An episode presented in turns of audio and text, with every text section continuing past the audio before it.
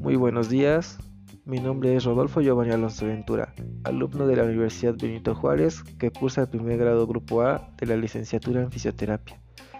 Esta vez me toca hablar de un tema de la materia de embriología. El tema es gastrulación. ¿Qué es la gastrulación? La gastrulación es el proceso por el cual la masa interna de células del blastocito se convierte en un embrión con tres capas germinativas primarias que son ectoderma, mesoderma y endoderma. Se forma una gástrula tridérmica con tres capas embrionarias, a partir de las cuales se diferencian los tejidos, órganos, sistemas y aparatos del organismo. El proceso de gastrulación ocurre en la tercera semana del desarrollo embrionario. La ectoderma es la capa externa y es un conjunto de células que, en cuestión de semanas, se transforman en diferentes órganos como tejido nervioso, epidermis, piel, pelo, uñas, glándulas sudoríparas y sebáceas, glándulas secretoras de leche, hipófisis y médula suprarrenal. La mesoderma es la capa media y son las células que forman la parte superior de la capa que creció hacia el interior de la blástula y formará parte del sistema reproductor, como huesos, cartílago, músculo estriado, gran parte del músculo liso y todo el miocardio, sistema circulatorio, riñones, gónadas, cubiertas externas de los órganos internos y dermis. El endodermo es la capa de células más interna que se limita a seguir el proceso de incurvación embrionaria dado lugar a la mayor parte del epitelio de los sistemas digestivos y respiratorio, hígado y páncreas, tiroides, paratiroides, timo y vejiga urinaria. Las células del endodermo constituirán fundamentalmente las estructuras del tubo digestivo, en referencia fundamentalmente a la mucosa digestiva. La gastrulación es el evento principal de la tercera semana de gestación Comienza a finales de la segunda y termina a finales de la cuarta semana. Cuando las células se acomodan en el blastocele, crece la cavidad embrionaria, conocida como arquenterón, que tiene salida al exterior a través del blastoporo. En esta fase inicia la formación de las capas diferenciadas. La gastrulación o crecimiento embrionario se desarrolla de diferentes formas, dependiendo de la cantidad y disposición de vitelo.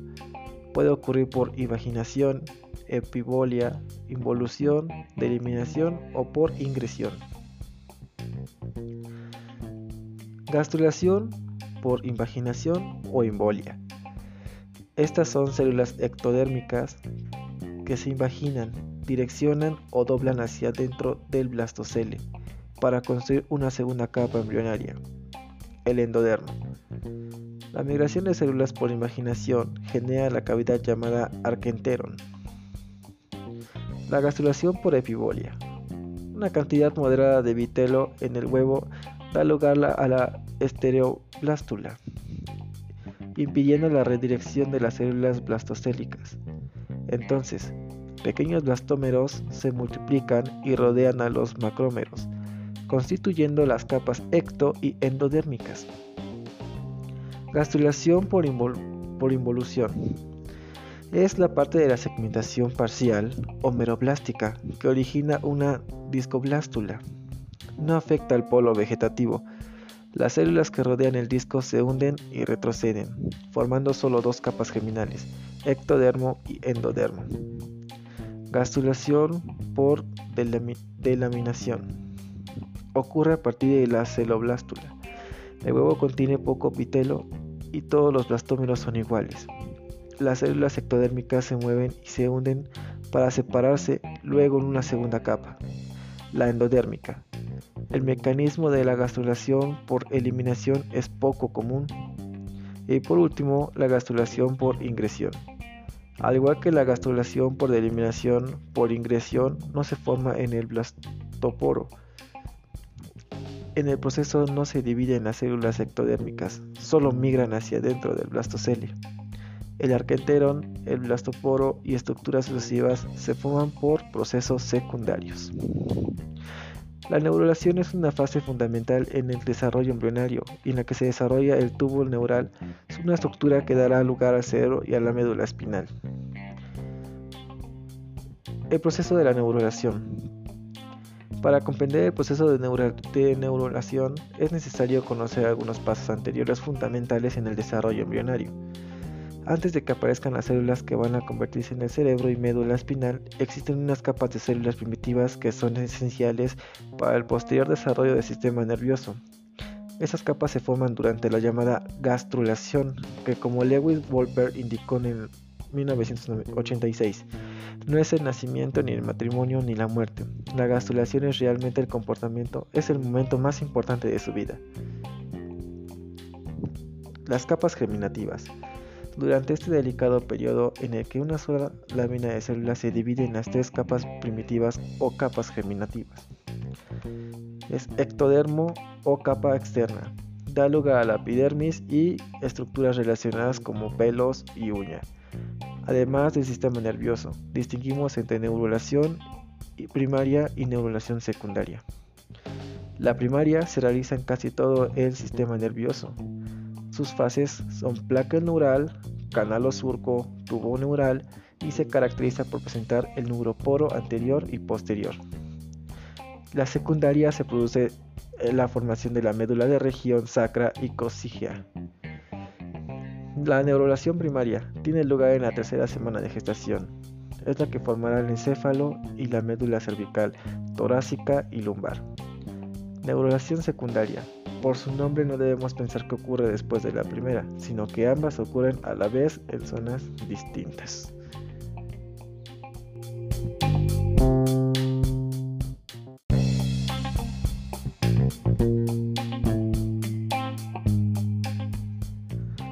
Muy buenos días, mi nombre es Rodolfo Giovanni Alonso Ventura, alumno de la Universidad Benito Juárez que cursa el primer grado Grupo A de la licenciatura en Fisioterapia. Esta vez me toca hablar de un tema de la materia de embriología. El tema es gastrulación. ¿Qué es la gastrulación? La gastrulación es el proceso por el cual la masa interna de células del blastocito se convierte en un embrión con tres capas germinativas primarias, que son ectoderma, mesoderma y endoderma. Se forma una gástrula tridérmica con tres capas embrionarias, a partir de las cuales se diferencian los tejidos, órganos, sistemas y aparatos del organismo. El proceso de gastrulación ocurre en la tercera semana del desarrollo embrionario. La ectoderma es la capa externa y es un conjunto de células que, en cuestión de semanas, se transforman en diferentes órganos como tejido nervioso, epidermis, piel, pelo, uñas, glándulas sudoríparas y sebáceas glándulas secretoras de leche, hipófisis y médula suprarrenal. La mesoderma es la capa media y son las células que forman la parte superior de la capa que creció hacia el interior de la blástula y formará parte del sistema reproductor, como huesos, cartílago, músculo estriado, gran parte del músculo liso y todo el miocardio, sistema circulatorio, riñones, gónadas, cubiertas externas de los órganos internos y dermis. El endodermo es la capa de células más interna que se limita a seguir el proceso de incurvación embrionaria, dado lugar a la mayor parte del epitelio de los sistemas digestivos y respiratorio, hígado y páncreas, tiroides, paratiroides, timo y vejiga urinaria. Las células del endodermo constituirá fundamentalmente las estructuras del tubo digestivo, en referencia fundamentalmente a la mucosa digestiva. La gastrulación es el evento principal de la tercera semana de gestación. Comienza a finales de la segunda y termina a finales de la cuarta semana. Cuando las células se acomodan en el blastocele, crece la cavidad embrionaria, conocida como arquenterón que tiene salida al exterior a través del blastoporo. En esta fase inicia la formación de las capas diferenciadas. La gastrulación o crecimiento embrionario se desarrolla de diferentes formas, dependiendo de la cantidad y disposición de vitelo. Puede ocurrir por invaginación, epibolia, involución, eliminación o por ingresión. Gastrulación por invaginación o embolia. Estas son células ectodérmicas que se invaginan, direccionan o doblan hacia dentro del blastocele para construir una segunda capa embrionaria, el endodermo. La migración de células por imaginación genera la cavidad llamada arquenteron. La gastrulación por epibolia. Una cantidad moderada de vitelo en el huevo da lugar a la estereoblástula, impidiendo la redirección de las células blastocélicas.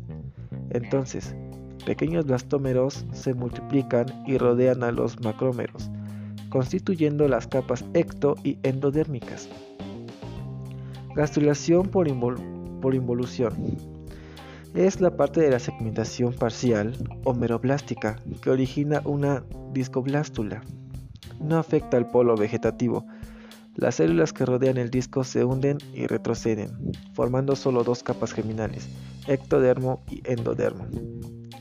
Gastrulación por delaminación. Ocurre a partir de la celoblástula. El huevo contiene poco pitelo y todos los blastómeros son iguales. Las células ectodérmicas se mueven y se hunden para separarse luego en una segunda capa, la endodérmica. El mecanismo de la gastrulación por eliminación es poco común. Y por último, la gastrulación por ingresión. Al igual que la gastrulación por eliminación por ingresión no se forma en el blastoporo, en el proceso no se dividen las células ectodérmicas, solo migran hacia dentro del blastocele. El arquenterón, el blastoporo y estructuras sucesivas se forman por procesos secundarios. La neurulación es una fase fundamental en el desarrollo embrionario en la que se desarrolla el tubo neural, una estructura que dará lugar al cerebro y a la médula espinal. El proceso de la neurulación. Para comprender el proceso de, neurulación es necesario conocer algunos pasos anteriores fundamentales en el desarrollo embrionario. Antes de que aparezcan las células que van a convertirse en el cerebro y médula espinal, existen unas capas de células primitivas que son esenciales para el posterior desarrollo del sistema nervioso. Esas capas se forman durante la llamada gastrulación, que como Lewis Wolper indicó en 1986, no es el nacimiento, ni el matrimonio, ni la muerte. La gastrulación es realmente el comportamiento, es el momento más importante de su vida. Las capas germinativas. Durante este delicado periodo en el que una sola lámina de células se divide en las tres capas primitivas o capas germinativas. Es ectodermo o capa externa. Da lugar a la epidermis y estructuras relacionadas como pelos y uña además del sistema nervioso. Distinguimos entre neurulación primaria y neurulación secundaria. La primaria se realiza en casi todo el sistema nervioso. Sus fases son placa neural, canal o surco, tubo neural y se caracteriza por presentar el neuroporo anterior y posterior. La secundaria se produce en la formación de la médula de región sacra y cocígea. La neurulación primaria tiene lugar en la tercera semana de gestación. Es la que formará el encéfalo y la médula cervical, torácica y lumbar. Neurulación secundaria. Por su nombre no debemos pensar que ocurre después de la primera, sino que ambas ocurren a la vez en zonas distintas.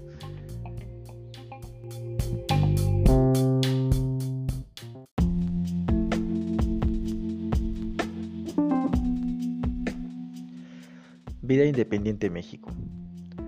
Vida Independiente México es una asociación dedicada a integrar social y laboralmente a las personas con discapacidad motriz a través de una rehabilitación física, psicológica, manejo de silla de ruedas, filosofía de vida independiente, entre otras, logrando una verdadera interacción de personas en silla de ruedas y personas de pie.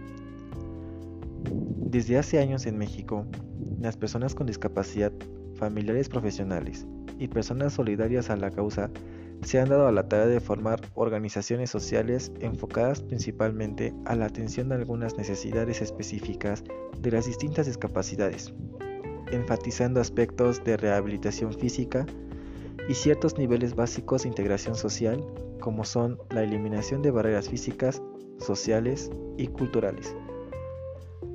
Pese a todo lo anterior, Actualmente sigue existiendo un área rezagada dentro de los procesos de inclusión, dando el giro de oportunidad a Vida Independiente México, puesto que es la base de todo el trabajo realizado dentro de la organización. Apelamos a una filosofía de vida independiente que surge de entender y vivir el significado de la discapacidad en el mundo, apoyándose de una rehabilitación integral como su principal componente. Dentro de ese movimiento de personas con discapacidad, cuyos principios surgen de nosotros mismos y nuestra experiencia de no estar dispuestos a permanecer al margen de la sociedad y a merced de instituciones especialistas, médicos y familiares, el modelo de vida independiente México pugna por no hacer vida los derechos de las personas con discapacidad, al fin de consolidar la igualdad de oportunidades de una manera no paternalista ni autoritaria. Finalmente, lograr una vida independiente es el derecho y la oportunidad de tomar nuestras propias decisiones sobre aquello que impacta directamente en nuestro desenvolvimiento como seres humanos, miembros de una sociedad. Es retomar tu poder, autodeterminación y responsabilidad. Lograr una vida independiente no significa hacer todo sin ningún tipo de ayuda externa. Más bien, es la libertad para actuar, decidir, fracasar y aprender, como cualquier ser humano mientras tomas el control de tu propia vida.